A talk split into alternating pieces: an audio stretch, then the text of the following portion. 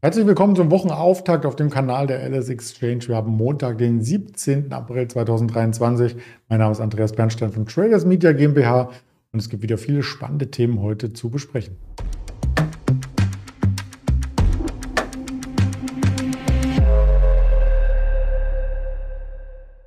Dafür auch eine Präsentation und ein Interviewgast. Unser Händler Daniel aus Düsseldorf wird gleich zugeschaltet sein. Zuvor der Risikohinweis. Denn alles, was wir sagen, ist keine Handelsempfehlung, keine Anlageberatung. Da hole ich den Daniel gleich mal dazu. Moin, moin nach Düsseldorf. Ja, guten Morgen. Hallöchen. Ja, wir kommen aus der letzten Woche mit richtig Schwung. Fünf Handelstage ähm, die jetzt im Plus waren. Davon vier nach Ostern, einer vor Ostern und ein neues Jahreshoch. Ja, nicht täglich, aber zweimal die Woche sollte es schon sein, wenn man sich den Chart so anschaut. Denkt man, da gibt es überhaupt kein Halten mehr, oder? Ja, äh, sehe ich ähnlich wie du. Äh, die Zahlen lügen ja auch nicht. Der Markt ist sehr robust, in, insgesamt in einer sehr guten Verfassung, würde ich auch mal sagen. Es sieht ja ein bisschen danach aus, als würden wir weiterhin Kurs auf die 16.000 ähm, im, im Markt nehmen. Okay, heute Morgen sah schon mal ein bisschen besser aus. Da waren wir schon mal knapp bei 15.900. Ähm, jetzt haben wir ein bisschen korrigiert, 40 Punkte, aber die sind natürlich dann auch in dem Kontext, du hast es gesagt, wenn man sich die letzten Tage dann auch betrachtet, auch nicht ganz so gravierend, die Gegenbewegung jetzt von den 40 Punkten. Aber insgesamt auf jeden Fall äh, eine robuste Verfassung der, der, der Markt.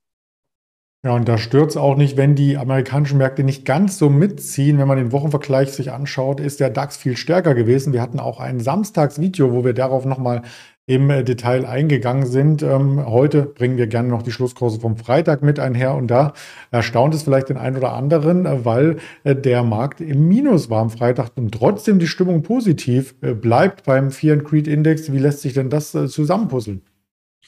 Ähm, ja, das ist eine gute Frage. Also, was ich auf jeden Fall finde, die große Unbekannte in den letzten Tagen beziehungsweise letzte Woche war ja schon, was machen die US-Banken? Ähm, da hat man ja sehr gespannt drauf geschaut und da muss man ja tatsächlich sagen, durch die Bank waren die Ergebnisse gut, sehr solide, sogar besser als die Analysten erwartet hatten. Ähm, zum einen JP Morgan war, war, war sehr positiv, aber auch Wells Fargo und die Citigroup. Also von dieser Seite gab es keine neuen Hiobsbotschaften und das hat natürlich wieder neuen Auftrieb gegeben, beziehungsweise auch wieder ein bisschen Rückenwind dem, dem kompletten Markt.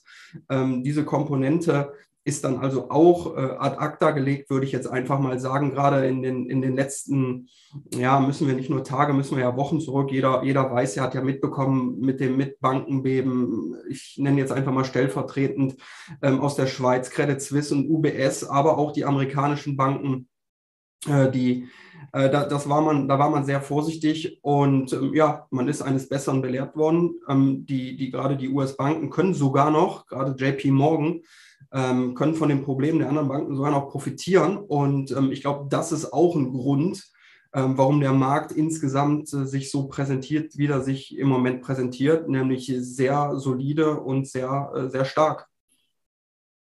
Und da schauen wir auch gleich mal auf das Sentiment am deutschen Markt. Äh, die LS Exchange hat ja so einen schönen Fear and Creed Index ins Leben gerufen. Ich starte den gleich mal den Zähler und bin gespannt, wo er stehen bleibt. Bei 72 waren wir am Freitag und jetzt bei einer 74.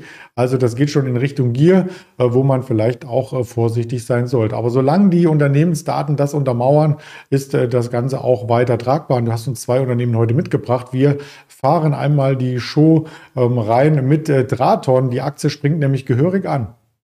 Ja, ist richtig. Ähm, man muss sagen, die, ähm, die Meldung oder beziehungsweise die ad hoc zum ersten Quartal, äh, die kam jetzt nicht heute Morgen, sondern schon am Freitag, aber am Freitag nachbörslich ähm, gegen, gegen 18.30 Uhr. Ähm, da war die Aktie schon, schon sehr fest in den ersten Handelsstunden nach Veröffentlichung, aber das zieht sich auch heute Morgen weiterhin so. Man hat geschafft, jetzt den Sprung über die 20-Euro-Marke, ist im Moment bei 20 Euro und 12 Cent. Ähm, ja, und auch da, ähm, das erste Quartal überrascht äh, positiv, ist stärker als von den Analysten erwartet. Wir hatten ja in den letzten Tagen schon, schon Volvo, einen Konkurrenten, der auch positive Zahlen vorweisen konnte. Ähm, und bei der Traton ist es ähnlich. Äh, wenn wir noch ein bisschen weiter zurückgehen und wir betrachten, ja, genau da sehen wir es, ähm, wir betrachten einen längeren Horizont, nämlich einem Jahr, dann sehen wir auch, die Aktie hatte ihren, ähm, ihren Tiefpunkt im letzten Jahr im Oktober, November rum, war bei 12 Euro und jetzt äh, ja, notieren wir über 20 Euro. Das sagt ja viel aus. Man, man berichtet nach wie vor von ähm, einer starken Kaufkraft, nach einer hohen Nachfrage, nach Nutzfahrzeugen, nach LKWs. Ähm, ein guter, ein guter Cashflow im ersten Quartal und äh, auch die operative Rendite ist über 8%. Also das liest sich alles wirklich durch die Bank sehr positiv und ja, man hat es gesehen am Chart, die letzten Monate, mh, Traton liegt auch sehr gut im Markt. Wir haben auch schon mal einen Blick auf die Bilanz geworfen, da du ja mit Free Cashflow äh, quasi jetzt noch mal so ein Fachwort reingebracht hast. Also Betriebsergebnis soll auch weiter steigen in den nächsten Jahren.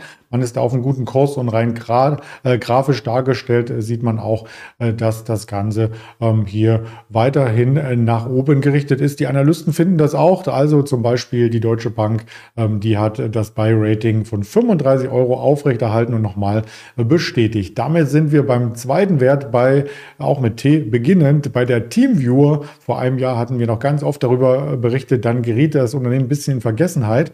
Aber jetzt äh, kommt da auch wieder Schwung rein, weil es auch eine Kaufempfehlung gibt. Richtig, genau. Diesmal von, äh, von Bärenberg. Man hatte zuvor die Einstufung auf, auf Hold und die hat man angehoben jetzt. Ähm, man, man empfiehlt die Aktie zum Kauf, auch mit einem Kursziel von, von 21 Euro. Ähm, heute Morgen gab es einen großen Kurssprung, nämlich auch über die 16-Euro-Marke ähm, von, von 5,5 Prozent. Ja, wir hatten Freitag noch Kurse im Bereich von, von knapp über 15.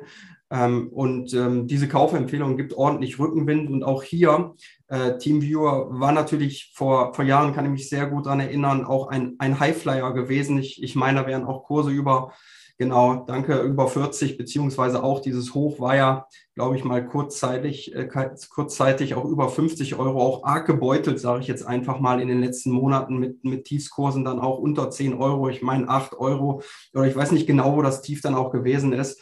Ähm, aber auch hier, so ähnlich wie bei der Traton, wenn wir da allein die letzten sechs Monate mal betrachten, sehen wir sogar bei der Teamviewer jetzt eine, eine Verdopplung von, von circa 8 Euro auf auf 16 Euro. Und daran sieht man ja auch, dass das Umfeld bessert sich anscheinend für die Aktie. Analysten geben auch dementsprechend Rückenwind. Und jetzt muss man auch einfach mal schauen, wie die nächsten, wie die nächsten Quartalzahlen auch bei der Teamviewer aussehen, ob man im Ganzen dann auch weiterhin ähm, dieses, dieses Kursniveau dann halt bestätigen kann. Ähm, aber im Moment, wie gesagt, heute Morgen oder auch in den letzten Wochen, Monaten sieht es auch hier sehr rosig aus, wenn man aufs Kursblatt schaut.